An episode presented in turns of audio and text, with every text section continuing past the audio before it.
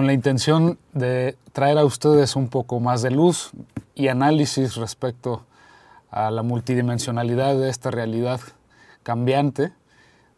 Traemos a expertos para entrevistarlos y pedirles sus consejos respecto de cómo afrontar la situación actual. El día de hoy tocaremos un tema muy importante en las organizaciones que es el talento humano, sus recursos humanos, las personas, el recurso más valioso de las organizaciones que hacen del, el motor inmóvil de una empresa, de una organización. Y para ello hemos invitado a una persona experta en el tema, con más de 35 años de experiencia, ella es Sandra Zuluaga, CEO de Bestim, eh, ha, ha, pertenecido a empresas con cargos directivos como AXA, Cinepolis, Ford Motors, Alico, Danca y SC Johnson.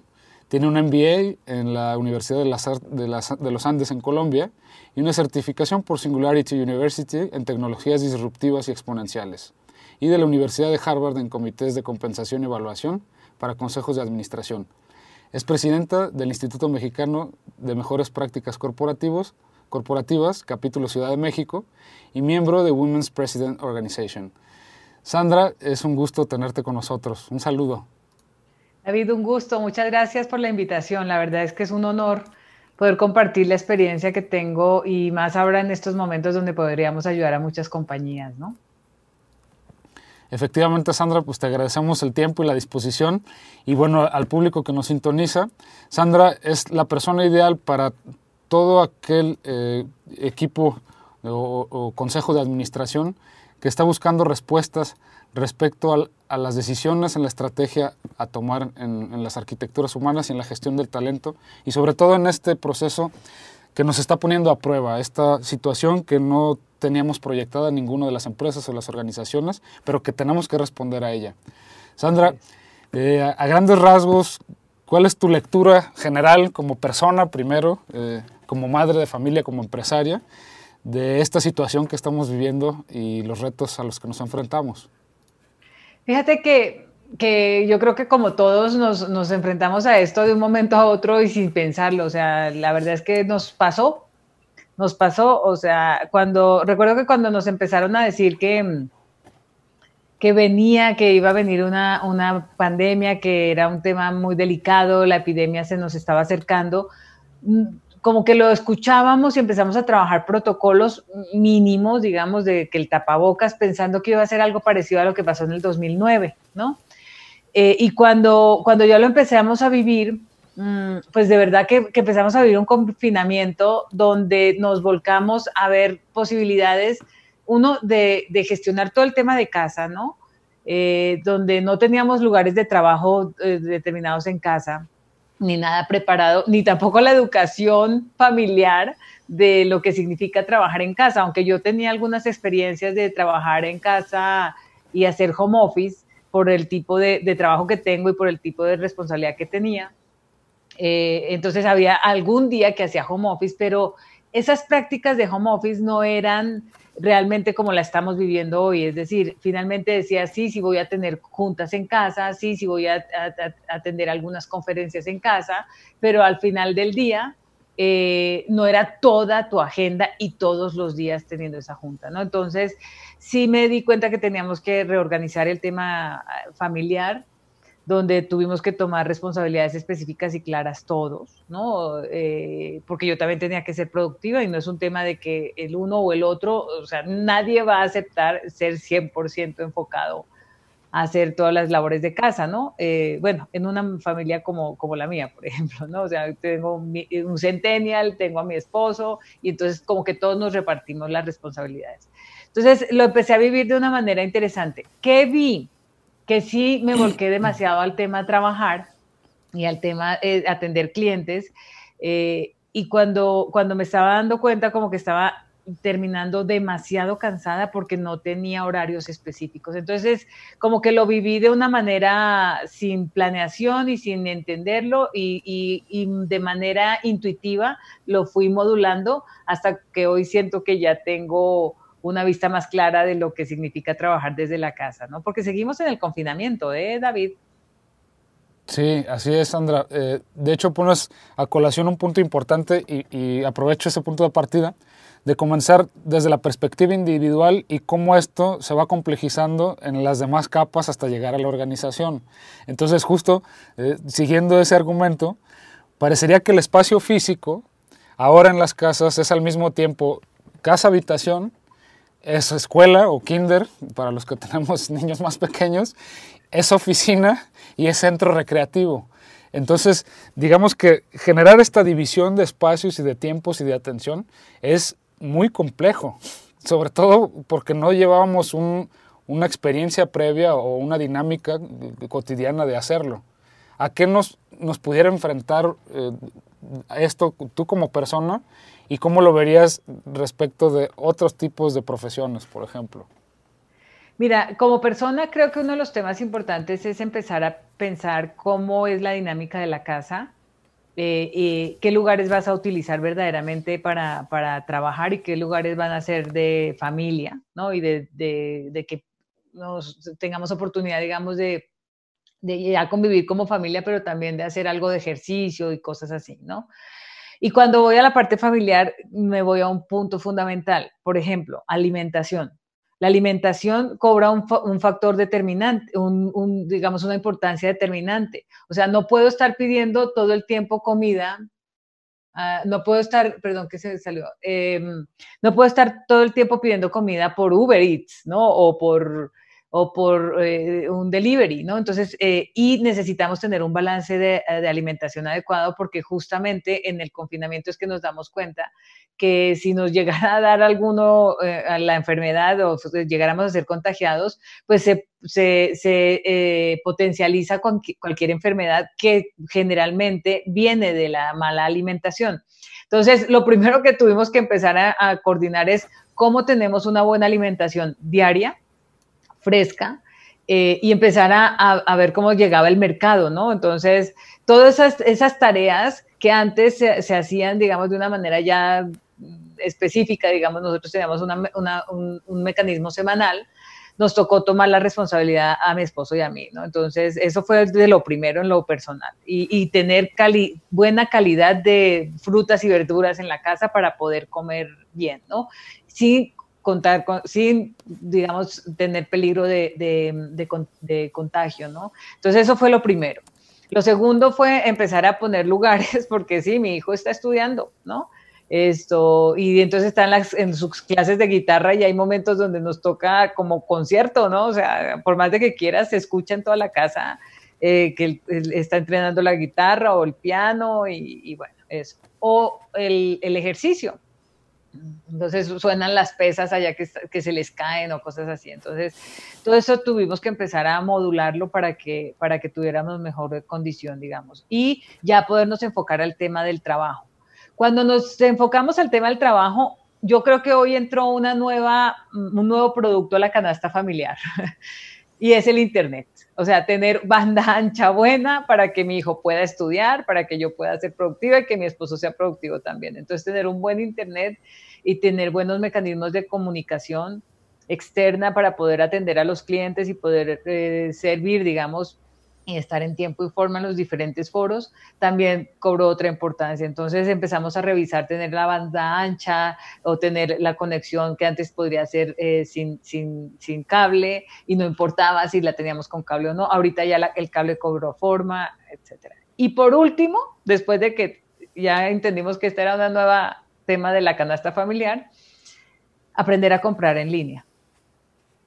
Y aprendimos a comprar en línea. Eh, y sí, no te niego que, por ejemplo, las frutas y verduras en un principio empezamos a comprarlas nosotros yendo al, supermercado con todo los, el protocolo que teníamos que vivir, pero después nos dimos cuenta que podían haber muy buenos mm, productores que sí nos traían el producto y adicionalmente empezar a comprar en línea eh, digamos, en lugares seguros o que nos dieran la confianza, pero también entregar nuestros datos personales a, esa, liga, digamos, y empezar a, experimentar. Nosotros empezamos de menos a más y nos dimos cuenta que funcionan a la perfección ciertos, ciertos eh, digamos, eh, sitios y empezamos a comprar y empezamos a, a, modificar, digamos, nuestros hábitos de compra. Lo que sí es que lo que ocurre, que no ocurría antes, es que cada vez que vamos a comprar, entramos como en un foro donde definimos quién, eh, o sea, si es prioritario lo que queremos comprar o, no,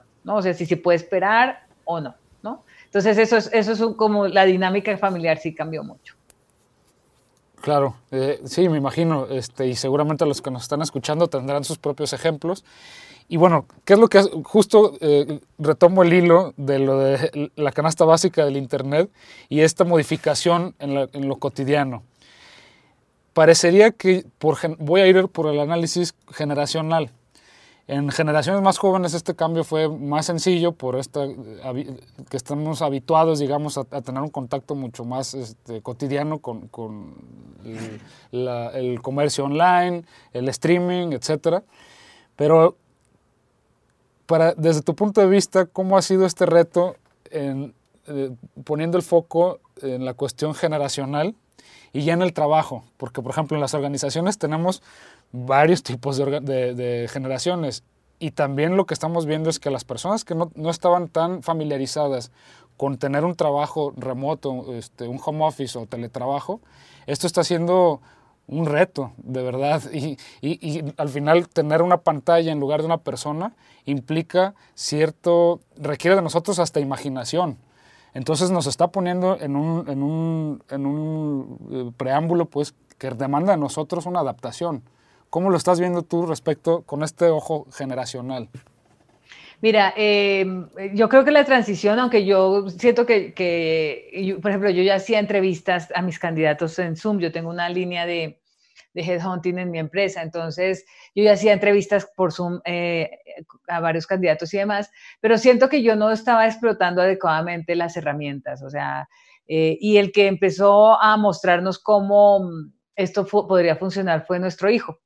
Yo tengo un hijo de 16 años donde él me está mostrando la realidad que viene y la nueva normalidad. Es decir, nosotros pensamos que es una nueva normalidad y la verdad es que los que tenemos centennials en casa, eh, pues nos, damos cuenta que eso ya venía ocurriendo y ellos ya lo estaban viviendo, ¿no? Entonces, eh, mi hijo ya, nos, ya tenía experiencias de comprar en línea y compraba muchas de las cosas en línea, pero desde hace años, ¿no? Eh, y nosotros empezamos a tener una cuenta de PayPal. En, en, por, por, por, los temores y las preocupaciones que podríamos tener en un momento dado de, de que nuestros datos estuvieran, eh, digamos, en, en todos los sitios, ¿no? Eh, después empezamos a migrar y, y, ahorita que, que, ya mi hijo está estudiando en forma en línea, mi hijo empezó desde hace un par de años a estudiar en Escocia y este año ya se regresaba a estudiar en México. Pero este, este último trimestre lo tuvo que hacer en línea, porque le pasó a todas las escuelas, digamos, a nivel global que, tuvieron que hacer este cambio. Y me daba cuenta, por ejemplo, con este cambio generacional, que mi hijo puede aprender y hace las mismas tareas y hace, digamos, las mismas ejercicios, digamos, y también se pone a jugar con sus amigos, pero cada uno desde su casa, todo en línea, todo lo hace en línea. Eh, y ahora una hermana mía, que, que eh, yo soy generación X, mi hermana yo pienso que también es generación X, eh, ella no pasa a ser millennial todavía, aún, digamos. Creo, ella hace Zoom parties, ¿no?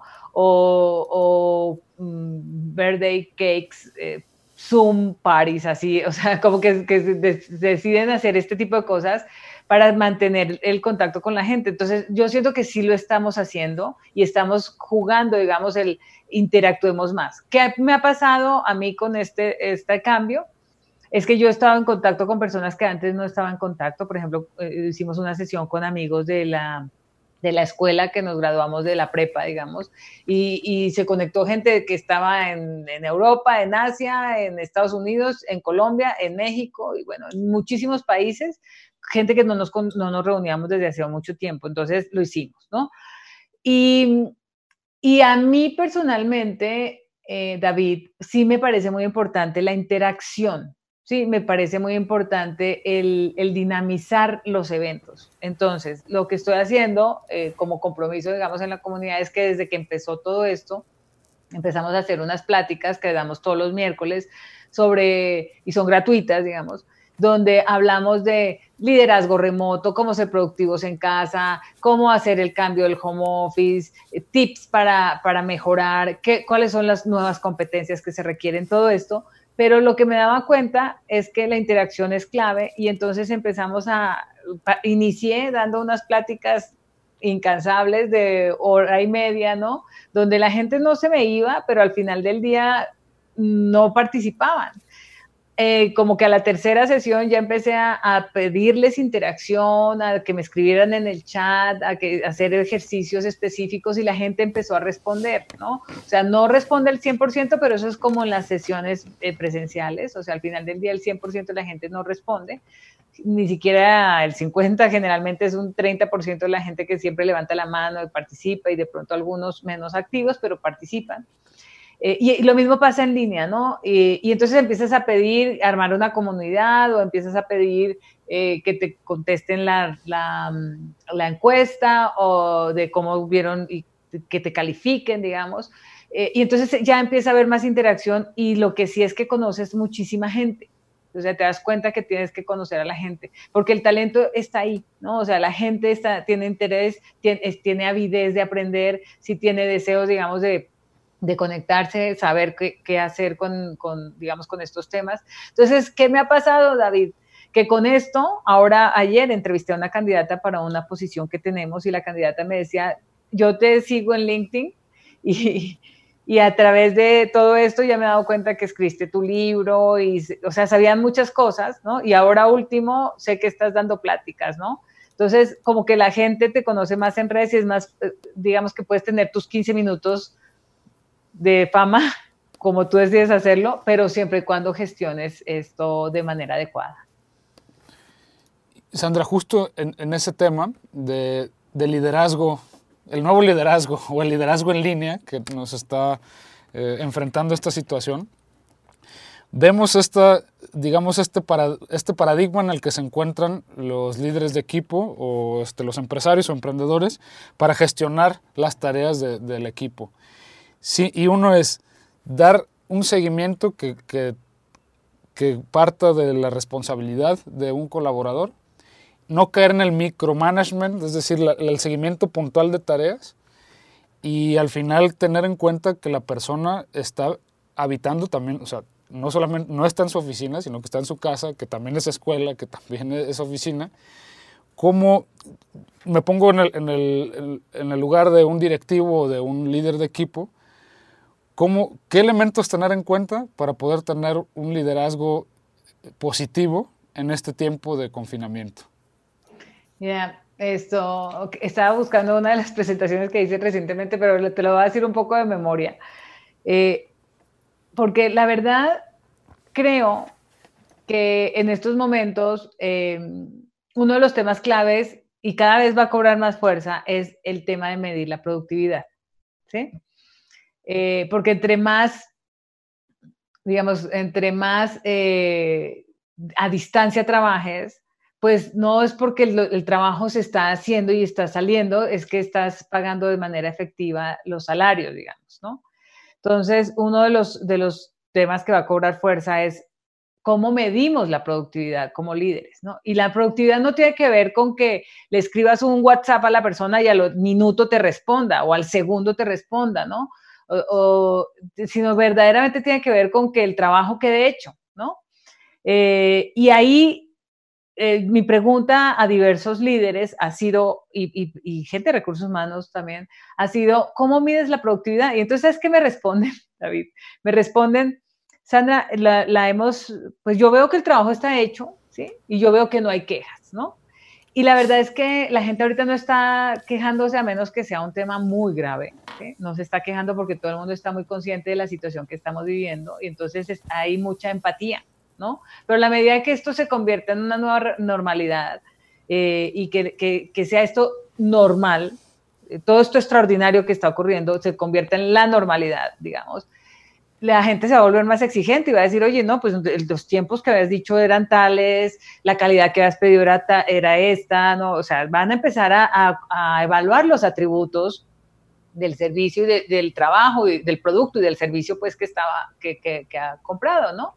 Entonces, y todos lo vivimos, o sea, Amazon en su momento empezó a tener problemas de, de, logística en tiempos, porque pues, nos volcamos a comprarle a Amazon, ¿no? Entonces, em, eso, eso eh, nosotros nos dimos cuenta, ¿no? Entonces, sí creo que medir la productividad va a ser uno de los temas. El segundo tema importante em, en cuanto al, líder, digamos, que se espera del líder eh, y, más bien, ¿qué va a ser importante para el líder, digamos, para, para ser una persona que sea eh, efectiva y eficiente en todos estos temas? Yo creo que van a tener varias competencias. Eh, uno primero, sí creo que es el tema este de la empatía y, y llamándole de una manera más profunda, digamos, el tema de ser compasivo, porque en este momento y en cualquier momento el primer tema es la salud, ¿no? O sea, que los colaboradores estén sanos, que, que las personas que están trabajando y que nos están ayudando y que están dentro de la cadena, digamos, de valor al cliente, desde el,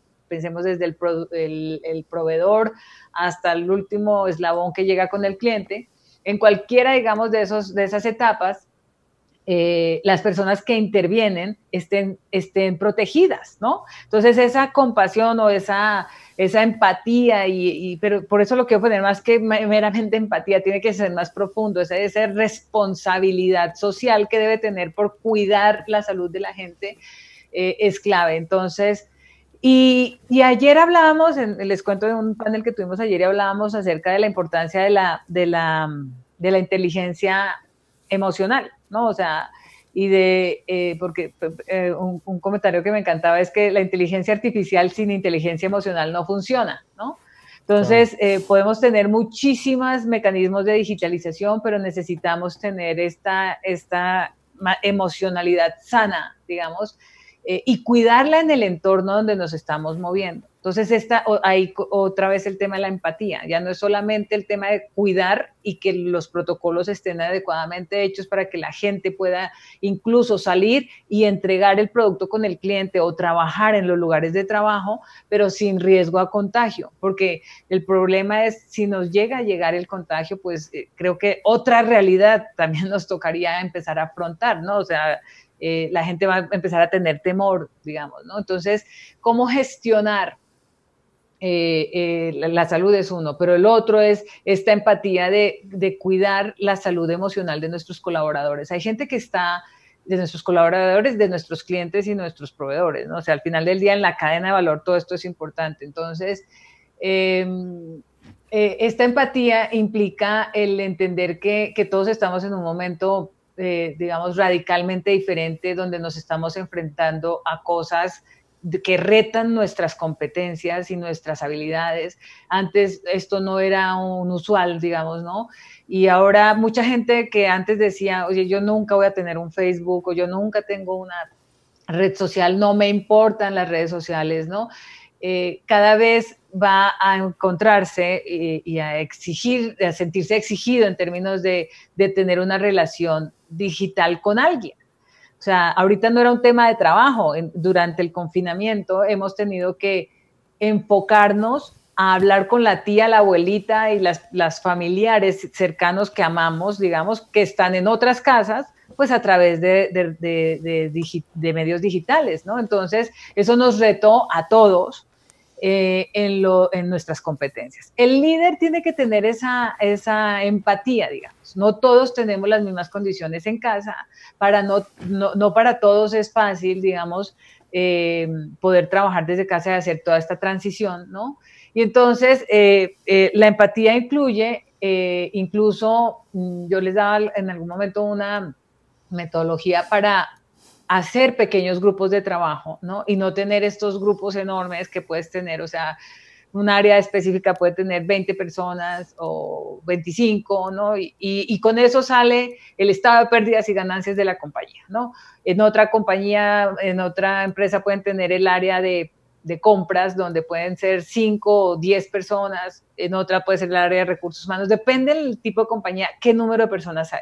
Bueno, la recomendación es que para que el cliente perdón, el líder tenga esa sensibilidad, necesita equipos de trabajo o células de trabajo un poco más pequeñas o romper su grupo enorme en pequeñas células para poder tener esa cercanía y esa empatía, ¿no? Eh, otras, otros, ya vienen otros temas importantes en, el, liderazgo que sí creo que los quiero mencionar porque es determinante, es decir, ser capaz de ser incluyente, eh, porque en, este nuevo, en esta nueva era las habilidades son muy importantes, las habilidades digitales son importantes, la actitud digital es, es, clave y entonces vamos a tener equipos multidisciplinarios, personas desde cualquier otro lugar de trabajo conectándose por, por redes, entonces ser capaz de incluir a la gente con habilidades diferentes y con capacitación, digamos, capacidades o, o sí, habilidades diferentes en el equipo va a ser clave para que nos traiga, digamos, esa modernidad, ¿no? Y el optimismo es otro de los, de las, de los, digamos, competencias clave de un líder, es decir, un líder que está continuamente quejándose o que está diciendo esto no va a mejorar o que nos va a ir muy mal o que es muy escéptico y entonces está resaltando siempre solamente lo negativo de las cosas, y etcétera, pues no va a incentivar mucho a un equipo que es remoto que tiene mucha dificultad para tener la posibilidad de conocer más al líder, ¿no? Entonces, el optimismo y esa visión, eh, digamos, de que, de que las cosas van a, van a ser mejor en el futuro es clave. Espero que eh, estos son como los grandes, grandes temas que recuerdo, pero, pero sí creo que, que las organizaciones van a tener que pensar, aquí tengo bueno, por supuesto, habilidad estratégica ah, y su deseo de, desarrollo personal, digamos, de, autodesarrollarse, de estarse manteniendo al día, etcétera. Entonces, creo que en, estos, en esta época, la exigencia al líder va a ser más alta. La visión de, de los líderes va a ser más fuertemente vista, digamos, por todo el ecosistema organizacional, ¿no? Y ahorita más adelante yo sé que vamos a entrar al tema alineación del talento y, ecosistema organizacional y demás, pero el líder va a ser mucho más visto y va a ser más notoria, digamos, su capacidad eh, por, por, el ecosistema eh, en estos momentos justamente, porque ya estamos más lejos, digamos, en lo físico, pero más cerca en, de que puedes responder en dos minutos en un WhatsApp, de que puedes estar en, en videoconferencia, de que y, las diferentes herramientas se pueden usar y habilitar de, de, manera muy efectiva, digamos. Entonces, eh, y el líder va a tener la responsabilidad de medir productividades de su gente, ¿no? Entonces, ya este rollo de que no, yo, yo, soy, yo soy poco, poco enfocado en, el, en, las, en los detalles, ¿no? Pues, ojo, eh, de pronto puede estar perdiendo el no cuidar adecuadamente y acompañar a gente que puede ser muy productiva para ellos, ¿no? Se me ocurren muchas cosas que te puedo seguir diciendo, pero prefiero que me, preguntes. Pues mencionas, eh, continúo con esta parte de, mencionas de estos equipos de más miembros, de alguna manera gestionarlos con pequeños equipos para que permitan esta cercanía y un diálogo más eh, preciso y más certero, pues. Pero también yo te preguntaría en la cuestión de la gestión de tareas o de proyectos específicos, ¿de qué forma tú lo has visto con las empresas que asesoras o en, o tu propio caso con, tus colaboradores en cuanto al uso de la tecnología como herramientas de gestión y medición de, de rendimiento? Por ejemplo, el otro día conversábamos en la primera entrevista con René Torres y hablábamos de herramientas de project management, por ejemplo, que te permiten ver el, proceso de finalización de una tarea en específico o de un proyecto en general, dividido por milestones o por sprints. ¿De qué forma crees que este tipo de herramientas pueden ser una posibilidad para empresas que a lo mejor no las tenían contempladas anteriormente? Y cómo aprender. O sea, porque también a, las organizaciones que no tenían este expertise previo, está siendo una oportunidad para aprender nuevas herramientas, pero al mismo tiempo una dificultad porque les llegó de golpe. Entonces, ¿cómo comenzar a dar respuesta a un, a un, a un requerimiento, a una exigencia inmediata para poder dar seguimiento eh, a la ejecución de tareas en específico? ¿Y de qué forma crees tú que la tecnología podría ayudarnos? ¿O qué herramientas recomendarías? Mira, eh, yo creo que es, o sea, no hay una sola solución para todo. o sea, mm, para ponértelo como ejemplo, hablemos del home office, eh, no, ni, ni 100% home office, ni 100% oficina. O sea, creo que, que al final del día, como todo, va a tener que ser una gestión de mm, articulada de soluciones donde el, otra vez el reto va a ser que las personas seamos capaces y tengamos la competencia de gestionar articuladamente todas esas herramientas que se dan, ¿no? Entonces, eh, sí creo que eso es clave, ¿no? Creo que las organizaciones tienen que, y por tamaño que sea, no importa, así sea la super, micro, mini empresa, como la empresa gigante, todas van a tener cada vez más exigencia en tener una dirección clara y un rumbo claro, digamos, ¿qué queremos? Y, creo que mucho de lo que, de lo que ha pasado durante la cuarentena, eh, pues va a ser una de las guías, ¿no? O sea, ¿qué exigencias tuvieron los clientes? ¿Qué necesidades nuevas tuvieron los clientes? y cómo tuve que modificar en alguna medida mi modelo de negocio para poder atender esas necesidades del cliente, eso va a ser como el indicio de hacia dónde va la solución. Eh, entonces, tener visión, rumbo para enfocarnos a tener resultados. Para esto, creo que hay un tema de, entender las prioridades, digamos, y, entonces empezar a alinear a la organización con, base, y otra vez, no importa el tamaño, alinear, digamos, todas las soluciones a esas prioridades, ¿no? Definir métricas y hay diferentes herramientas que nos pueden ayudar eh, y, cuáles herramientas pueden ser? Mira, efectivamente hay un tema, puede haber el Project Manager, eh, Project Management, que hay diferentes metodologías, digamos, para hacer esto, eh, pero el problema que yo le veo a este tema, David, es que históricamente eso ha requerido muchísima gestión de las personas, es decir, es sentarse y hacer un, un diagrama de Gantt y llenarlo, llenarlo, llenarlo. En la cabeza del líder o de la persona que lo gestiona es poner muchísimos o, ser muy exhaustivo, digamos, en poner cada uno de los detalles que tiene que hacerse y entonces a eso se le puede dar eh, seguimiento. Pero si se le olvidó al líder uno, ya alguna de las temas o de las prioridades puede quedar, eh, quitar, digamos, eh, responsabilidad o, fuerza, digamos, ¿no? Al proyecto. Entonces, creo que otra vez pueden ser muchas las herramientas. Esa es una, las de seguimientos con diagramas de Gantt o algo. Eh, creo que también ahí, está el Slack o hay, otras herramientas colaborativas, digamos, que pueden ayudar, digamos, a que, a que tú le estés dando seguimiento a la gente. Pero sin duda, y ahí me devuelvo ahora a algo que tradicionalmente en el liderazgo ha ayudado y es tener un ritmo de juntas, ¿no? Entonces, generar un ritmo de juntas específico donde, donde el líder se siente con las personas, haga un kickoff en la mañana, les diga hoy vamos a esperar que ustedes produzcan en esto y esto y esto, y, y, al final del día nos volvemos a reunir, o durante el día tengo un par de juntas de uno a uno donde acompaño a la gente y le doy coaching, o le doy acompañamiento y entiendo efectivamente cuáles son las necesidades que está teniendo la persona, ¿no? Entonces, pero, pero lo bueno de las juntas, de esta, de este ritmo de juntas es que estas juntas de manera eh, virtual tienen que ser mejores y más rápidas, es decir, para que se tomen las decisiones específicas y al nivel que se requiere, es decir, el jefe diciéndole, oye, hoy trabaja en estos dos temas y si quieres deja, deja esto pendiente eh, o sigue trabajando en lo que teníamos y, y entrégamelo hoy, ¿no? O sea, y entonces así van agarrando, digamos, un ritmo ya de trabajo que les va enfocando a ser productivos. Entonces, eh, creo que eh, ahora, eh, una articulación, digamos, de las diferentes herramientas es clave. A mí me gusta poner en esto, por ejemplo, el, tener el, WhatsApp, que es muy ágil, pero el, WhatsApp per se solamente sirve para tener comunicaciones muy rápidas. Hay momentos donde necesitas tener, ver a la persona la cara.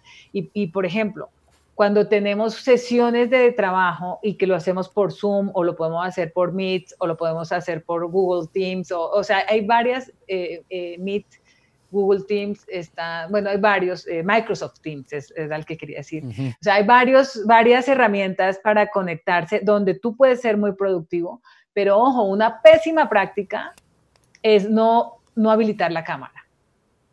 ¿Por qué? Porque entonces no pierdes esta parte humana de ver qué actitud está teniendo la persona. Y entonces yo siempre les digo, y sabes que hay gente que sí está, pero en serio me vas a poner, hacer poner la cámara y cuando lo pongo está acostado, así viéndome hacia arriba. Y, entonces, pues por supuesto que, las actitudes son importantísimas, ¿no? Entonces, y hay varias herramientas de ser productivo que implican incluso eh, un, un, comportamiento específico. Por ejemplo, ser productivo implica, oye, no trabajes desde, desde la cama. es un básico que hoy, que, que, no hablamos de ese, pero eso es un tip clave de ser productivo. Entonces, si tú no pones la cámara, la gente probablemente esté trabajando en la cama, ¿no? O esté súper empillamado y con, sí, con, el, con el mechón, todo, no, no está listo para ponerse a trabajar, que no, no es una locura ni es, ni es por ridiculizar, pero realmente trabajar implica prepararse para tener un día productivo. Y lo veo en los centennials, es decir, mi hijo para ponerse a estudiar se tiene que levantar, organizarse, cepillarse dientes, eh, eh, organizarse todo, digamos, se, y, se desayuna y se va a ser productivo, ¿sí? A estudiar. Entonces, eso es un tema, no es, no es generacional. Ser productivo implica empezar, digamos, y prepararte en lo físico para ir a trabajar. Entonces, entonces sí es una mezcla importante de herramientas, que sepas articularlas, que es para mandar, eh, mandar información colectiva, que puede ser por correo, que puede ser algo que uses específicamente para documentar la realidad, que eso otra vez puede ser el correo, qué temas pueden ser para aclarar o tener comunicaciones rápidas y que todos estemos enterados, que puede ser el WhatsApp, eh, y qué temas implican que nos veamos a la cara que tengamos la conversación específica de manera ágil y productiva, pero siempre usando las herramientas al 100%, es decir, que veamos la cara de la gente y que usemos diferentes tips. Sandra, eh, hablando de la cuestión de la productividad, también nos encontramos varias, digamos, dos extremos o dos fronteras. Uno que, que vienes expuesto, que es el de el posible colaborador que está desde su cama, pero también hay un fenómeno que nos estamos encontrando entre muchos conocidos también y gente que lo comenta en redes, etcétera. A veces este sentido de la hiperproductividad y justo el uso y abuso de, por ejemplo, de, de, las herramientas como WhatsApp, que me gustaría saber tu opinión específica también de ese tema, porque a veces parecería que como no hay un límite de horario y, y todo se diluye y se difumina, parecería justificado el tener un bombardeo con grupos de WhatsApp, que para empezar, bueno, eso es un tema aparte, pero da para mucho, que compartes grupos con un montón de, amigos y al final podemos poner el ejemplo, si, si, atiendes tú tu WhatsApp todo el día, se te puede ir, o sea, se te puede ir el día entero solamente con WhatsApp. Pero entonces, ¿cómo definir el límite de lo profesional con tanto colaboradores como líderes de equipo que prefieren utilizar ese tipo de herramientas incluso hasta fuera de horarios y mantener esta coherencia de, de no ser eh, demasiado eh, pusher, pues, o, empujar demasiado al colaborador. Porque también, por ejemplo, nos estamos encontrando con gente que nos dice, oye, es que parecería que en esta pandemia yo estoy trabajando más. o sea, precisamente como no hago el, corte en, mi cabeza, parecería que trabajo más y, me agoto más rápido. Entonces también cómo tener en cuenta estos espectros de fronteras o de, o de digamos, límites de, de, exageraciones, pues ni, ni, ni el que trabaja desde la cama, ni el que trabaja las este, 18 horas del día, ¿no? Mira, te voy a resumir un curso que doy de, de estos gratuitos, de tips para ser productivos en casa, ¿no? Pero, y hay tips del líder remoto, ¿no? O sea, el, líder que, que, maneja de manera remota al equipo. Por eso te digo que la productividad es más importante ahora eh, y, y, medir a la gente por, por, por, por métricas específicas con KPIs o, indicadores de desempeño que efectivamente demuestren que están impactando el negocio. Porque hay gente que se dedicó a tener juntas a cualquier, eh, eh, como dicen, anyhow, anywhere, ¿no? O sea, estoy en el baño y estoy en conferencia, ¿no? Y estoy en, estoy el sábado a medianoche y estoy en conferencia. Y entonces no hay límites, ¿no? Entonces, eh, y eso no es ser productivo. Eso no es ser productivo, David. O sea, y, esta conversación la tenía con un empresario amigo eh, que me decía, Sandra, esto, su comentario era, es que no estoy ganando casi de dinero, pero tengo, estoy agotadísimo porque me la paso en conferencias, en juntas, en eventos y todo eso, y, y hace cosas que le gustan mucho hacer, ¿sí? Pero que no le producen. y que no le, no le impactan el negocio, pero que no están creciendo, digamos, en la parte adecuada. Entonces, creo que esa claridad de prioridades, otra vez que les daba en, el speech anterior, o en lo que les estaba diciendo anteriormente, o sea, hay que definirlas, entendiendo qué es valioso para el cliente y qué sí me va a generar ingreso, ¿sí? Y que el cliente está valorando y que si lo está valorando y yo no le estoy dando precio, pues tengo que darle precio, ¿sí? Y entonces que sepa que tiene un valor. Mira, por ejemplo, eh, ah, yo me empecé a dar cuenta que mis clientes ah, estaban apreciando muchísimo el coaching mío, o sea, me llamaban y cómo lo estás haciendo y tú que eres consejera, cómo estás haciendo en varias compañías esto. Entonces les encantaba llamarme a cualquier hora, ¿no? En cualquier momento eh, y estar preguntando, ¿puedes hablar ahorita? Entonces empecé a darme cuenta que valoraban muchísimo eh, mi, mi consejo, ¿no? Pues entonces hay que ponerle un poco el precio a eso o que eso genere, digamos, entonces un producto específico que podemos ofrecer. O sea, este es un ejemplo muy, digamos, rústico, digamos, de, de, de, empezar a ver y a valorar las, las prioridades que está teniendo el cliente, ¿no? Pero bueno, eh, sí creo que es clave determinar tiempos de trabajo. ¿Cuándo es mi fin de semana? ¿Cuándo es mi momento de descanso? ¿Cuál es mi momento de familia? ¿No? Y cuándo es mi momento, digamos, esto en que voy a ser productivo, ¿no? Porque les voy a decir una cosa, eh, les voy a poner un ejemplo. ¿Quiénes están felices ahora con esto? Miren, ellos. Nuestras mascotas. ¿Por qué? Porque nos tienen en casa, pero también hay que saberles poner límite porque todo el tiempo quieren estar usando tu tiempo y demás. Bueno, lo mismo pasa con las otras facetas de la vida, ¿no? Entonces, eh, y creo que hay que poner, entonces, primero, tips para ser productivo, ¿no? Eh, uno, tener herramientas de trabajo funcionales. Tener claro cuáles son las herramientas de trabajo funcionales. Y la primera, ya dije que estaba en la, en la canasta familiar ahora, el Internet. Tener un eh, Internet funcional, bueno, que efectivamente me permita a mí ser productivo, pero a mi hijo también, ¿no? O sea, que no, que no porque mamá está trabajando o porque papá está trabajando, él se va, se va a, digamos, a, no seguir trabajando o, haciendo sus tareas porque también es clave que ellos sigan evolucionando, ¿no? Tener un buen internet, tener un buen computador y tener un buen celular. O sea, hoy en día esas son tres herramientas claves que, requerimos eh, para, seguir avanzando. Bueno, esos, esos tres.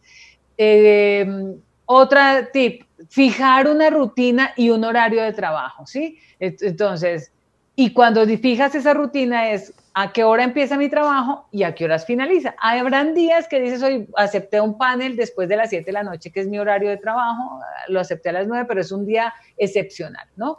Y lo mismo, algún día que dices, oye, anoche estuve hasta tardísimo porque tuve una cena o con mi esposo o porque vimos una película o lo que fuera, y entonces voy a empezar un poquito más tarde, pero generalmente debería ser iniciar eh, a la misma hora y terminar a la misma hora, con eso ya pones un horario. Y qué importantísimo, ese tiempo que estás ahí, te mantienes disponible, o sea, es mantenerse disponible.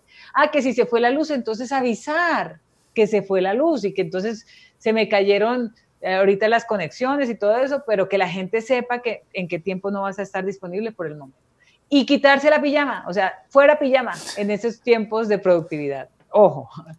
Otro tip, el tercero, planificar la rutina de trabajo con el equipo, que la gente pueda predecir en qué horarios vamos a reunirnos. Por ejemplo, yo soy partidaria de las juntas de inicio de, día, ¿no? Pero no soy partidaria de estarle respirando en la nuca a mi equipo, o sea, de estar cada dos minutos diciéndole en qué andas, ¿no?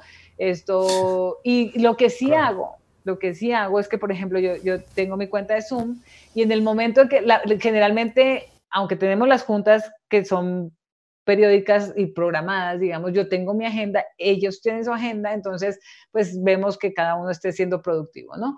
Pero cuando entro, lo que hago a Zoom, por ejemplo, eh, y ya me han dicho, oye, ¿tienes tiempo para hablar? Ahorita no, les digo, ahorita no, voy a tener un Facebook Live con los señores de TXN, entonces si quieres después. Entonces entro a mi Zoom invito a la persona y sorprendentemente, inmediatamente me, se, conecta y entonces aprovechamos los dos, tres minutos para hablar, ¿no? Entonces, bueno, Entonces, eh, planificar esa rutina de trabajo es importante.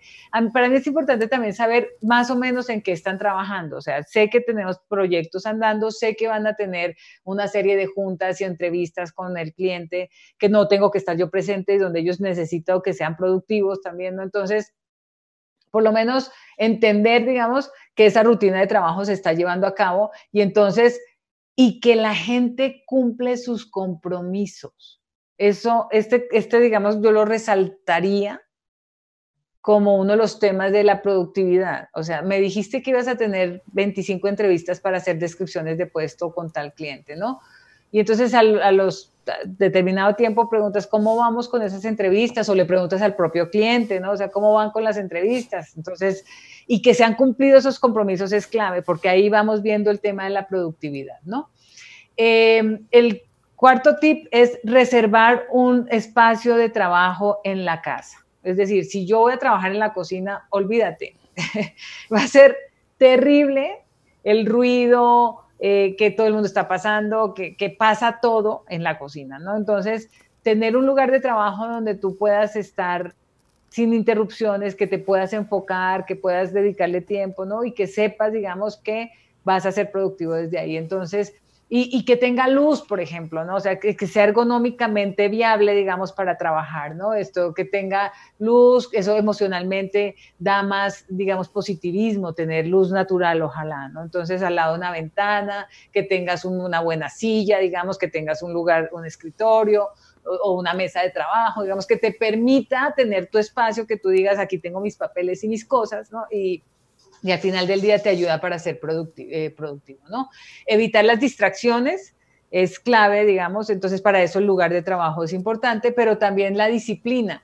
El que está jugando con Facebook o está distraído, digamos, leyendo cada rato el WhatsApp, eh, digamos, eh, no, va no va a ser productivo, ¿no? Entonces, ese sería el quinto tip, o sea, evitar distracciones. Entonces, con eso, un tema importante, perdón, esa es una de las distracciones, un tema importante es tener em, eh, una, un cronograma, ¿no?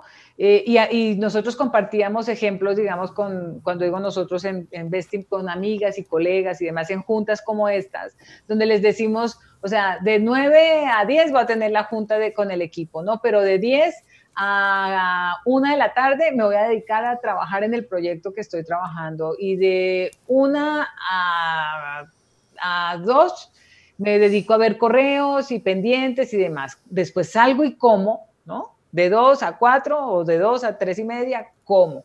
De tres y media a cuatro esto me enfoco y entonces veo Facebook y, todas mis redes sociales y contesto cosas personales y demás y me cepillo dientes y no sé qué. Y de cuatro a no sé cuánto estoy hablando con clientes y esto, o sea, poner y evitar distractores porque eso le ayuda a la persona a ser productiva, ¿no?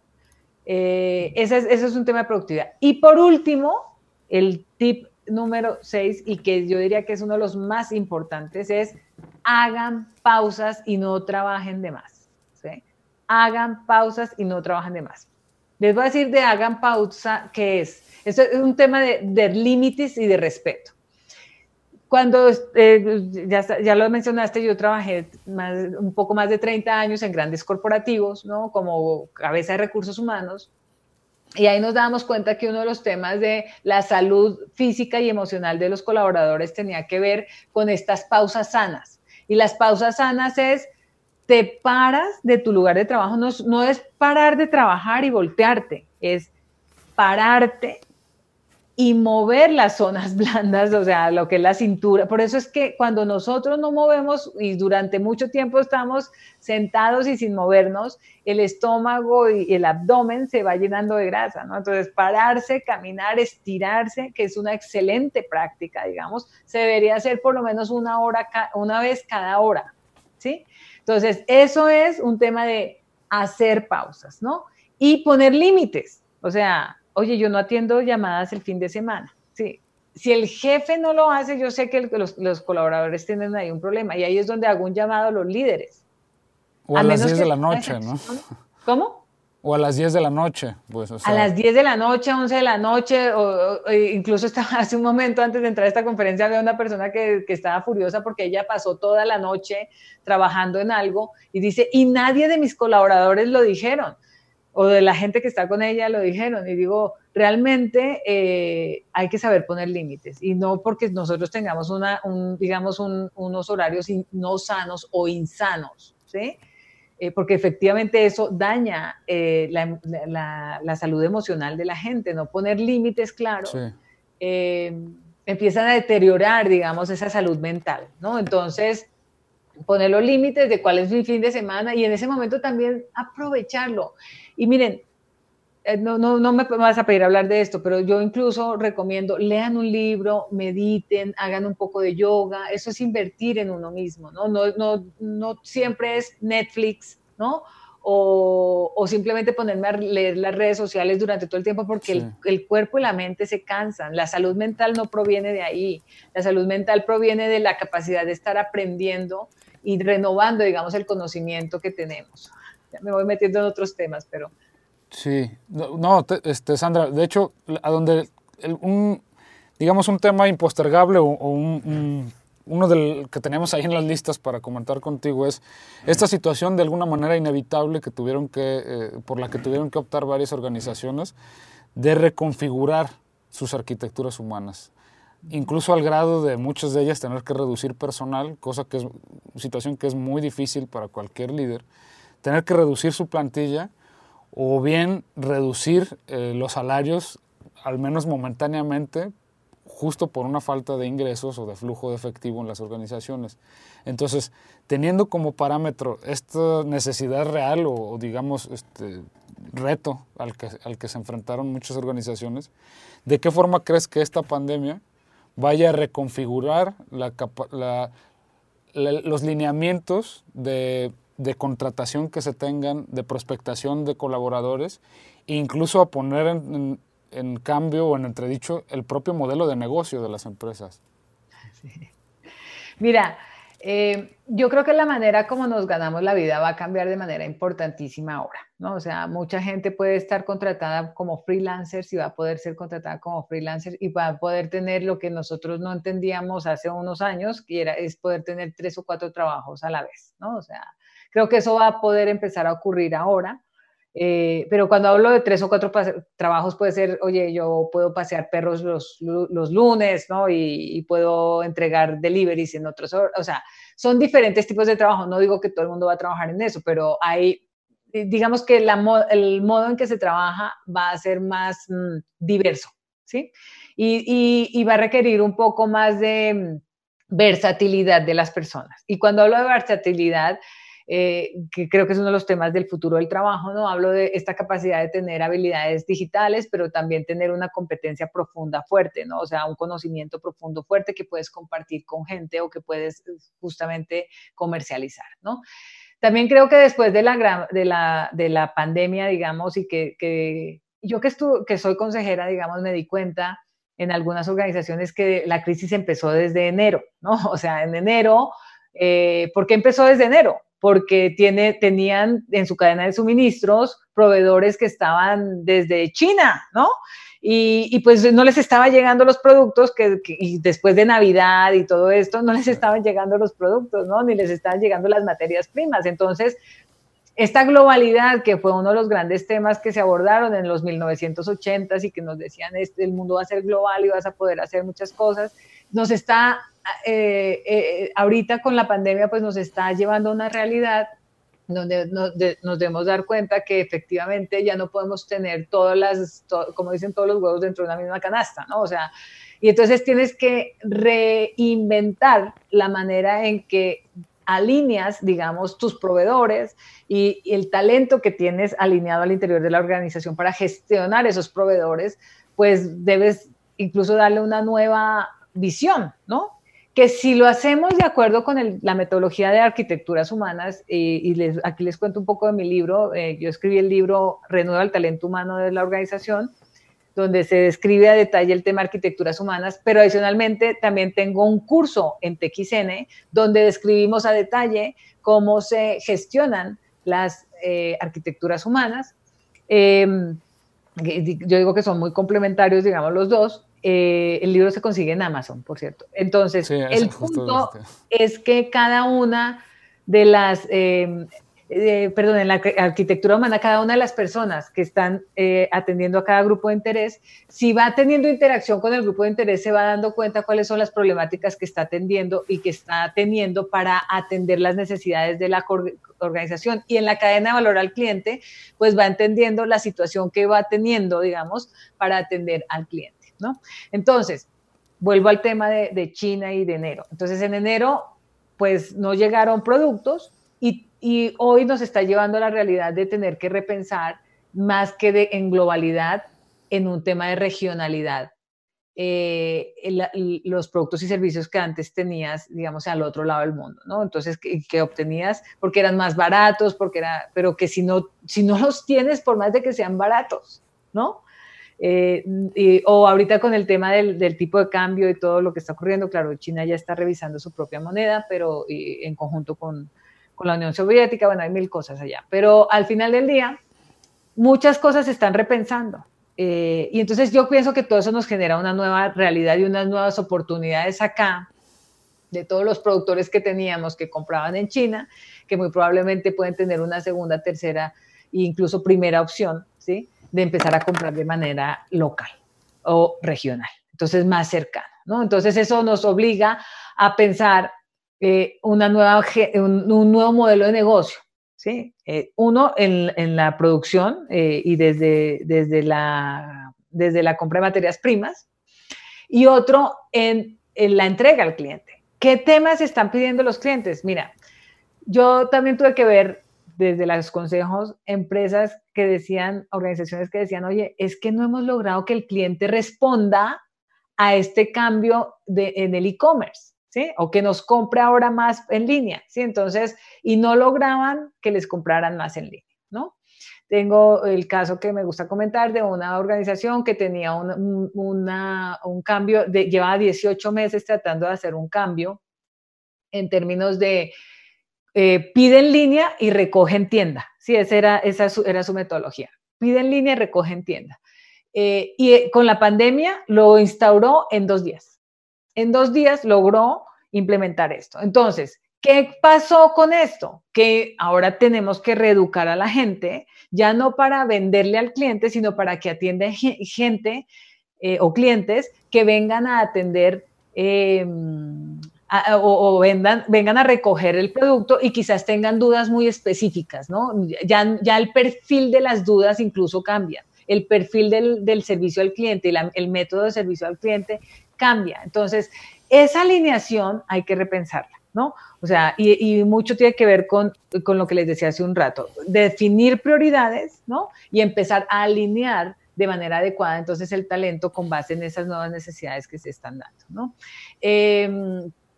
En el tema del talento, eh, empieza a, cobrar más fuerza las habilidades que tienen las personas al interior de la organización. ¿sí? Entonces, una mezcla adecuada de personas que tengan conocimiento en temas y gestión, digamos, en temas digitales, pero también... Em, eh, digamos, cómo atender al cliente y tener paciencia, digamos, ¿no? Por ejemplo, eh, el otro día conocí a una chica que es un, ella dice que tiene su propia empresa, ¿eh? y su propia empresa es, es una, colaboradora externa de Amazon, que lo que hace ella es atender detalles específicos de los clientes de Amazon que quieren conectarse a comercializar con Amazon, ¿no? Pero ella lo que es una, es, es una persona que tiene una habilidad impresionante de entender detalles del sistema para explicárselos al cliente. Entonces, y ella gana su dinero basado en las horas que trabaja con clientes diversos de diferentes tamaños, ¿no? Entonces, y esa es una habilidad que, se identificó y que no todo el mundo tiene, ¿no? Entonces, ¿qué empieza a ocurrir, eh, David? Em, antes yo notaba, antes de la pandemia, digamos, eh, y yo lo veía mucho en los consejos, ¿no? Que, que habían empresarios y, y, empresas, digamos, que tenían un activo de un determinado tamaño o que tenían un producto, digamos, un, un activo, digamos, o una inversión, digamos, de un tamaño determinado, pero cuando contrataban a las personas que iban a gestionar o ese activo o ese, eh, o ese, mm, inversión o eh, cuando lo iban a, a, trabajar, digamos, contrataban a una persona que no estaba del tamaño. Ah, que eh, les importaba más el monto de sueldo que iban a pagar que que la persona fuera suficientemente competente para desarrollar el trabajo que tenían que hacer. Yo pienso que en esta revisión de estructuras que están haciendo, mucho va a empezar a ocurrir que los líderes van a pensar en, tener a las personas correctas y en los puestos correctos. Y la persona correcta es una persona del tamaño adecuado para que me, atienda el, producto o servicio que nosotros damos eh, y con el costo que tiene, digamos, que esté habilitada. Mira, te pongo un ejemplo que me tocó ver y era un, empresario que tenía máquinas, unas maquinarias impresionantes y se compró una máquina de no sé cuántos millones de dólares en, Italia, ¿no? Y traía, eh, o en Alemania, una de las dos, un idioma, no, creo que era alemán, y el idioma era todavía más complejo que el italiano, ¿no? Y traía gente a operarla que no entendía ni alemán pero tampoco sabía manejar la máquina y, el la transferencia de conocimiento era imposible y no ponían ni siquiera un intermediario porque tenía costo. Entonces, ahí estaba la máquina que no funcionaba al 100 porque no la sabían manejar. Hoy en día creo que esas son cosas que no se pueden permitir los empresarios ni las empresas, ¿no? ¿Por qué? Porque justamente necesitamos recobrarnos pronto y poner a, hacer a tener las empresas productivas. Entonces sí creo que el tamaño de los candidatos, de los, de los em, eh, empleados va a ser importante. El modelo de negocio también. ¿Por qué? Tener gente que pueda atender dudas del cliente, ¿sí? Eh, y que me entienda mi modelo de negocio, mis procesos, mis productos y todo eso va a ser determinante para que el cliente nos pueda seguir eh, comprando. Es decir, cómo gestiono la página web, cómo puedo pagar adecuadamente el servicio que estoy dando o que ustedes me están dando, cómo lo puedo pagar, pero sin que mi eh, que la ciberseguridad de su empresa sea buena, ¿no? Entonces, entonces otra vez, gente que nos desarrolle super softwares, pero que no tengan el tamaño adecuado, nos va a hacer, eh, digamos, perder muchísimo dinero y muchísimo tiempo. Entonces, tener gente que sí verdaderamente conoce, o que quizás tener un, un aliado experto, digamos, en temas de tecnología, que tenga sus empleados del tamaño, pero que a mí me dé el servicio y que me dé confianza y seguridad. Entonces, creo que la articulación, incluso ya estas integraciones verticales y horizontales que se estaban dando, eh, van a ser menos eficientes ahora y quizás va a ser más fácil tener ecosistemas organizacionales que permitan tener incluso proveedores que tengan ellos per se un negocio más completo y que pueda ayudarme incluso que ellos tengan gente muy competente allá, pero que a mí me brinden soluciones completas y no pedacitos de soluciones que no me permiten salir, digamos, a atender a los clientes de manera integral, ¿no? Entonces, los modelos de negocio están cambiando, hay que pensarlo y no, y creo que es decirnos mentiras eh, a aquellas personas que dicen esto va a seguir igual. Te quiero poner un último ejemplo, la educación la educación, eh, David.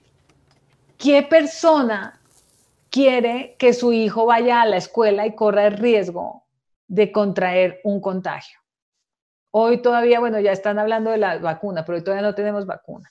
Yo creo que la, la educación va a cambiar de manera radical. Ya las grandes instalaciones y estos grandes lugares, digamos, donde podemos tener esto, eh, salones y aulas espectaculares y demás, ya no van a tener el precio y el valor que tenían antes. Es decir, yo que estoy haciendo homeschooling, claro, con un adolescente, o sea, no tengo niños, ¿no? Tengo amigas que dicen, estoy pidiendo esquina porque yo soy maestra, soy productiva, soy ama de casa, o sea, les está tocando muy duro, porque los niños requieren mucho horario, eh, mucho apoyo y acompañamiento de los padres. Entre los cuatro principalmente, bueno, antes también, pero digamos en, en escuela, entre los 4 y los 10, 11 años, incluso 12, muy probablemente requieren muchísimo acompañamiento, mucha supervisión. Un adolescente como mi hijo que tiene 16 requiere supervisión y requiere cierto acompañamiento, pero no tan cercano. Pero entonces, si tú ya estás trayendo aquí el que yo tenga computadores y que tenga pantallas y que mi hijo se eduque aquí, ¿cómo, va a ser la educación y cuánto voy a pagar? Por un nombre. Realmente creo que, que, se va a repensar que más bien que yo tenga producción o, capacitación o educación de calidad con, algo blended, o sea, sí creo que debe haber algo mezclado donde los chavos puedan salir a hacer ejercicio, pero también van a regresar a casa y van a hacer tres días en, casa y dos días allá, o bueno, cosas así, pero cuidando los contagios, ¿no? Entonces creo que mucho de esto va a cambiar eh, y las habilidades eh, hay que proveerlas, ¿no? Y hay que pensarlas, digamos, eh, las habilidades que va a tener el negocio para ofrecer estos servicios a los clientes. Así es, Sandra. Pues a, manera de conclusión y para ir cerrando este, la entrevista, resalto tres principales puntos que acabas de mencionar. Uno de ellos, y queda para la reflexión, es la reconfiguración de nuestro sistema organizacional y arquitecturas humanas para tomar en cuenta, me, parece muy valioso esa, eh, la reflexión que haces respecto del valor o de la percepción de valor en la inversión de talento y de cómo, porque es muy recurrente, sobre todo en México lo encontramos bastante, de, decisiones corporativas, de por un lado por ahorrar costos, contratar personal que pueda, que te salga, digamos, más barato en términos de flujo, pero que tengas que contratar no a uno, que tengas que contratar a tres o a cuatro, cuando te podría costar lo mismo o hasta menos contratar una sola persona con, con habilidades, digamos, más específicas o más desarrolladas que va a costar en la nómina este, una inversión considerable, pero que te va a dar un resultado, el resultado que esperas. Eso por un lado. Y por el otro también, la noción de, no, de que no sea exclusivo la producción in-house de ciertos servicios o productos, como el caso que mencionas de, Amazon, de la proveedora de Amazon, que puede ser un freelance o una empresa independiente a la que te provea un servicio determinado Pongo, pongo como ejemplo, a nosotros de hecho nos sucede eso con una marca que es nuestro cliente, que justo eh, sacaron ellos costos de cuánto les costaría tener un, un equipo de producción cinematográfica in-house. Y entonces eh, un amigo del CEO le decía, es que eso no es solamente que inviertas en, en equipo o infraestructura, es que a lo mejor los perfiles directivos van a ser creativos que por sus propios intereses va a ser difícil que se quede contigo por mucho tiempo. Entonces, el, tener, digamos, en el foco de, perspectiva, el decir, quizás esta parte sí la pueda eh, conseguir con mejor resultados y con mejor seguimiento de un proveedor. Eso por una parte. Entonces, ¿cómo afecta la reconfiguración? No? Y por la otra, la que mencionas de la educación, y con esa me gustaría eh, cerrar la, la, la, intervención y hacerte la, última pregunta.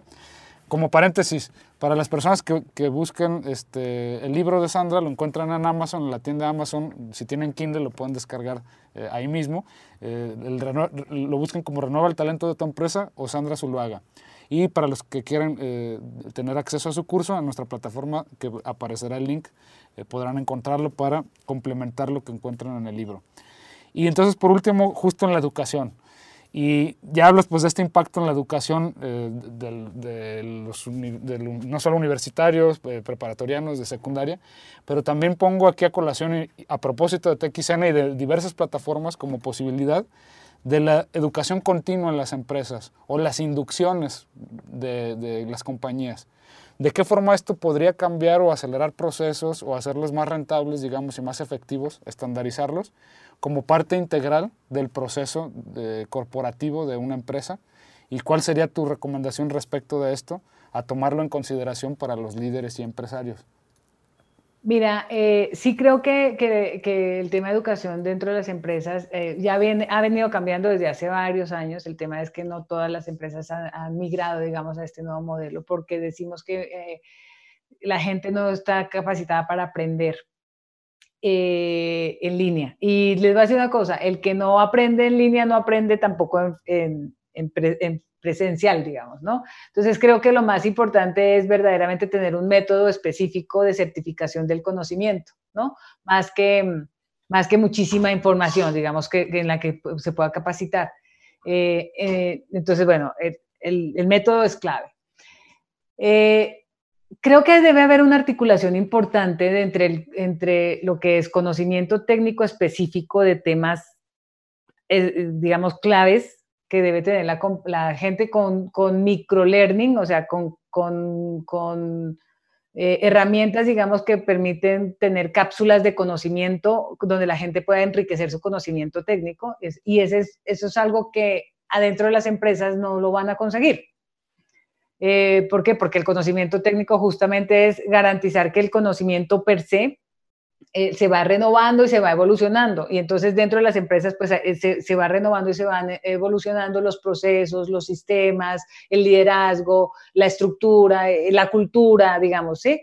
Pero el conocimiento técnico generalmente ya viene de algo incluso pre, pre, prediseñado, digamos, a nivel social y a nivel global, digamos. Entonces, que la, el, y hablo de esto, la competencia que puede tener una persona en temas de contabilidad o en temas de gestión y, trabajo del, Excel o, en temas de recursos humanos. Entonces, estos son temas técnicos que deben venir de fuera. la otra articulación es ya el conocimiento propio de lo que es la organización. Por ejemplo, los procesos los procesos que yo desarrollo para garantizar la cadena de valor al cliente, digamos, desde que entra el producto o cómo fluye el producto, digamos, desde, desde la materia prima hasta que es un producto terminado y llega con el cliente, ese proceso punta a punta, digamos, pues es una serie de conocimientos internos de la organización que eso se deberían también garantizar que se mantiene educada la gente para que puedan internos y externos, ¿eh? y cuando hablo de gente, internos o externos, para que puedan seguir dando el servicio y la atención a las personas en el modo en que lo hace la compañía adecuado. Entonces, ese, es el otro conocimiento que también hay que, gestionar. Y temas como la bienvenida, la inducción, lo que dice, que es un tema más que puede ser eh, entre tema técnico, con habilidades muy padres, digamos, pero, pero al final del día es con mi compañía, mi producto y las cosas que yo hago como compañía y, y como mi marca de empleador, ¿no? Entonces, creo que ahí puede hacer una mezcla interesante entre lo que está pasando en, en, el mundo, digamos, y lo que estoy haciendo en la empresa. Entonces, sí es clave y, y, y las organizaciones que no invierten en su, en su gente, tienden a irse decayendo porque la gente necesita aprender y mantener el conocimiento evolucionando y creciendo. Y de esa manera agregan mejor valor a la organización. Entonces, yo soy una mujer de recursos humanos. Creo firmemente en el talento. Creo firmemente en que las personas, si aprenden, van a dar lo mejor de sí a la organización. Pero hay que mantenerles enseñando acerca de que se mantengan activos y conociendo, digamos, de su tema técnico y vayan evolucionando, que conozcan más de la compañía y puedan dar un mejor producto, ¿no? Y con el amor a la organización, pues su, actitud hacia la empresa, pues sea siempre de, de cariño y de dar lo mejor y de querer permanecer, así sea un externo, ¿eh? porque pienso en la chica que les ponía como ejemplo de Amazon, Mm, que da el servicio de Amazon, los adora, ¿no? Y no es empleada, ¿no? Pero le encanta porque tiene su recurso de, de, ingreso ahí con ellos y le va también como ella decida cuántas horas quiere trabajar y qué calidad de cliente va a atender y entonces que los clientes la sigan buscando, entonces le sigue generando ella puntos para, para que le paguen más en, en Amazon. Pero entonces ella, el amor que tiene, yo le preguntaba, ¿de dónde viene el amor que tú le tienes a, Amazon, que parece como tan frío y tan lejano? Eso nos, nos dan muchos recursos de aprendizaje para que nosotros conozcamos y entendamos mejor el sistema. Entonces yo de esa manera puedo investigar las, problemáticas que, o los temas que pueden tener los clientes y entonces encuentro soluciones, pero porque ellos me ponen los recursos a mí, no dependo de gente, entonces, y es a través del aprendizaje. Y ella es una externa, entonces, si queremos que nuestro ecosistema eh, funcione, y hablo del ecosistema organizacional, requerimos gente en cualquier nivel, o, freelancers, o empleados, o accionistas, o proveedores, o clientes. Al final del día son grupos de personas y si nosotros centramos nuestro ecosistema en un centrado en la persona, digamos, de que las personas necesitan aprender, necesitan evolucionar, necesitan agregar valor, pero también necesitan recibir valor. Y entonces todas esas interacciones le dan vida a mi ecosistema, pues el ecosistema va, va a seguir evolucionando. Y de eso, de eso exactamente, centrado en la persona, enfocado en la persona, habla el curso de TXN de Arquitecturas Humanas y mi libro Renueva el Talento Humano en, la, en tu empresa. Eh, bueno, Sandra, este, ya me están, diciendo muchas, me están diciendo que ahorita tenemos ya tiempo limitado, pero que hay espacio solo para dos preguntas que nos hacen en, redes sociales y que este, para ver si tienes oportunidad de contestar en dos minutitos. Este, pregunta Jessica Delgado. es un buen momento para crear un catálogo de necesidades, reconfiguración del talento para alcanzar nuevos perfiles de talento. Y la segunda que hace es que en este tiempo de pandemia las nuevas incorporaciones no van a tener, digamos, un gran alcance de la cultura, valores, filosofía, colaboradores de la organización, como aprenderlo. ¿Cómo será la inducción en esta nueva realidad? Bueno, mira, eh, voy con la primera, el catálogo de necesidades. Sí creo que es, es clave conocer y entender el catálogo de necesidades que tienen los diferentes grupos de colaboradores, ¿no? Eh, pero más aún, mira, y esto se lo digo siempre a la alta dirección, creo que si no sabemos cuáles son las necesidades que tienen los, el gran talento que queremos retener, ¿sí? ese conocimiento que queremos retener o ese talento que queremos retener que le da vida a la organización y que tienen el, el tamaño adecuado, digamos, eh, si no sabemos sus necesidades, pues va a ser una, una charla de, de, de, sordos, entre sordos, digamos. Es decir, o sea, no escucho, no sé, pero, pero sí digo que voy a darte solución, ¿no? Pero no, no escucho, ¿no? Entonces sí necesitas eh, tener una conversación un poco más, más fluida, digamos, y entonces para esto la gestión de las arquitecturas humanas es clave porque es por poblaciones de colaboradores entendiendo sus perfiles, sus necesidades y hacen tu catálogo de necesidades a, a a solucionar. Y esos son el famoso pain points, ¿no? O sea, los puntos de dolor que pueden tener hay que solucionarlos. Pero no solamente los de dolor, también los de gozo, porque los de gozo hay que mantenerlos, ¿no? Entonces, bueno, entonces sí, sí, es necesario tener un catálogo de necesidades. Y en el tema de, de atracción de personal y tener, mire, en el tema de atracción de personal, yo tengo ahí, es, esto es uno de los temas que más va a cambiar. Les voy a contar, yo, yo, tengo mi robot de reclutamiento que les ofrecemos a toda la comunidad y es básicamente hecho para pymes, ¿no? Y es un robot muy sencillo que básicamente lo que quita es que, que haya tanta interacción de contacto con muchos clientes. Por ejemplo, un call center tiene una rotación altísima. Para tener gente adecuada necesita, para tener una persona que a veces tiene 20, o sea, esos, ellos reclutan de manera masiva.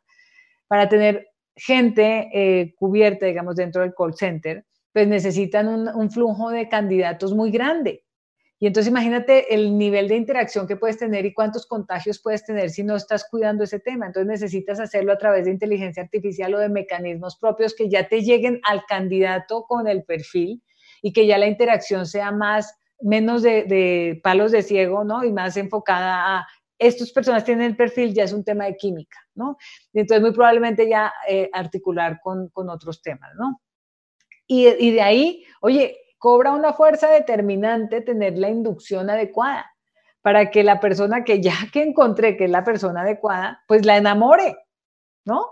Y entonces ahí, Jessica, eh, es Jessica, ¿no? Delgado, dijiste, ok, esto, ahí cobra un papel determinante tener también un catálogo de, de necesidades de determinadas digamos, perfiles de personas o perfiles generacionales, digamos, porque no todos los perfiles eh, perdón, no para todos los puestos son buenos todos los perfiles, ¿no?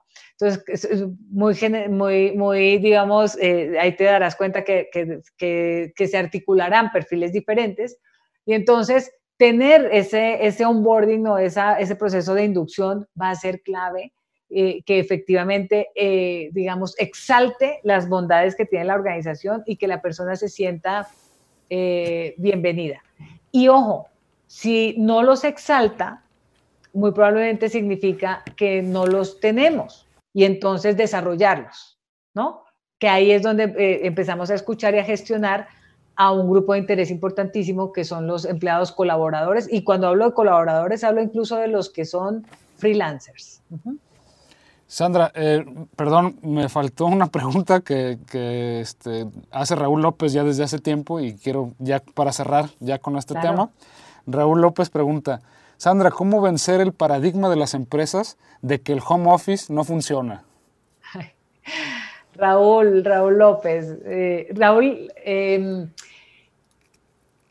creo que se rompió, se está rompiendo ahorita un poco con la pandemia, ¿no? Pero, pero, ¿sabes, Raúl? Creo que tiene que ver mucho con que, con que seamos productivos, ¿no? Y que los líderes de las organizaciones seamos capaces de medir la productividad de los colaboradores.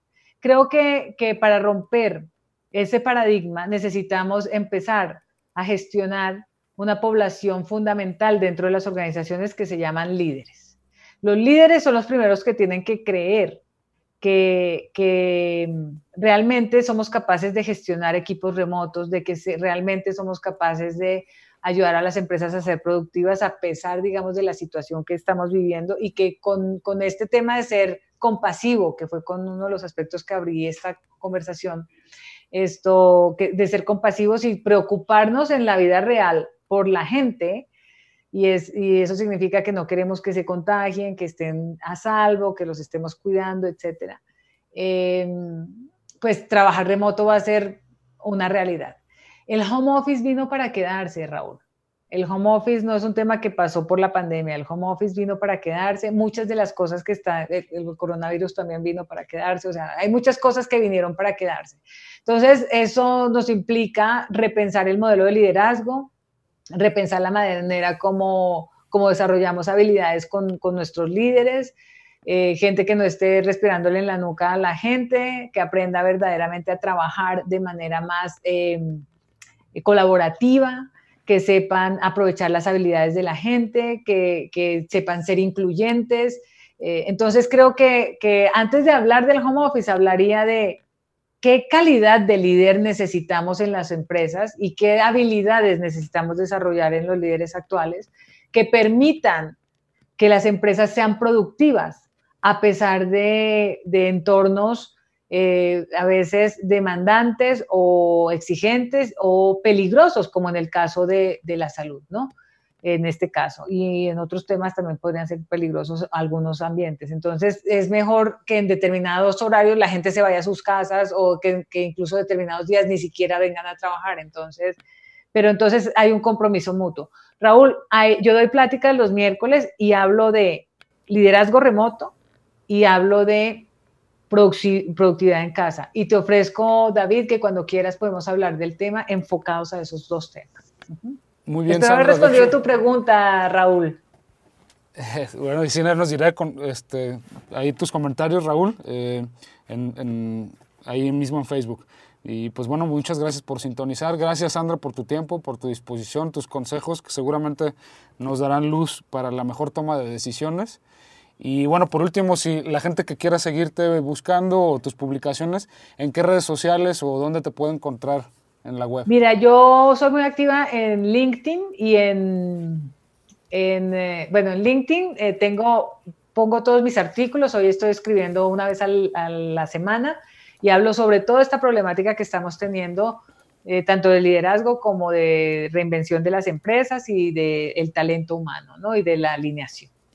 En LinkedIn ahí me pueden encontrar como Sandra Zuluaga y pueden relacionar la empresa Besting y ahí me encuentran facilísimo. En Facebook tengo un perfil público donde también me gusta interactuar muchísimo con todos eh, y voy muy de la mano con TXN. Y tengo mi Instagram también donde cada vez lo hago más, más digamos, enfocado a todos estos temas que estamos trabajando ahora. Bien, tu fanpage de, de Facebook estás igual como Sandra Zuluaga. Estoy como ese Zuluagar. O sea, encuentran Sandra Zuluaga y entre paréntesis ese Zuluagar. Y se me olvida que tengo Twitter. En Twitter también soy activa, soy activa en todas. Eh, lo que pasa es que en Twitter lo hago de manera, digamos, lo que publico en Facebook se va a Twitter así. Entonces, pero estoy en Twitter como ese Zuluagar. Ese Zuluagar tanto en Twitter como en Facebook y eh, en LinkedIn como Sandra Zuluaga. Así que para los que les interesa seguir las publicaciones de Sandra, pues la pueden encontrar en esas redes sociales. Pues Sandra, ha sido un gusto eh, eh, compartir contigo este momento. Como decimos aquí, en la lejanía de lo físico, pero en la cercanía de lo empático. Muchas gracias nuevamente y pues bueno, gracias a ustedes, el público que pudo asistir y, ver la transmisión en vivo. Se publicará de cualquier forma eh, en YouTube para los que quieran volver a retomar algunas de las recomendaciones que hizo Sandra o si les faltó algún momento de la charla, de, de la entrevista, pueden acceder a ella en los próximos días, la subiremos a, YouTube. Y bueno, pues les damos las gracias por su tiempo, disposición. Los invitamos a que sigan pendientes de nuestras próximas entrevistas que justamente buscarán ampliar el panorama de visión con diferentes temas y expertos en, en diferentes disciplinas para lograr percibir la realidad en términos más eh, abiertos y complejos según las, las, propuestas de Edgar Morar de la multidimensionalidad del talento, del conocimiento, disculpen. Bueno, pues este, aparecerán nuestras redes sociales también de TXN, eh, nuestra página web para el que quiera ampliar en nuestro contenido y oferta académica. Y pues bueno, los invitamos a seguir pendientes de las publicaciones. Les agradecemos su confianza y su tiempo. Hasta luego y que tengan una excelente semana.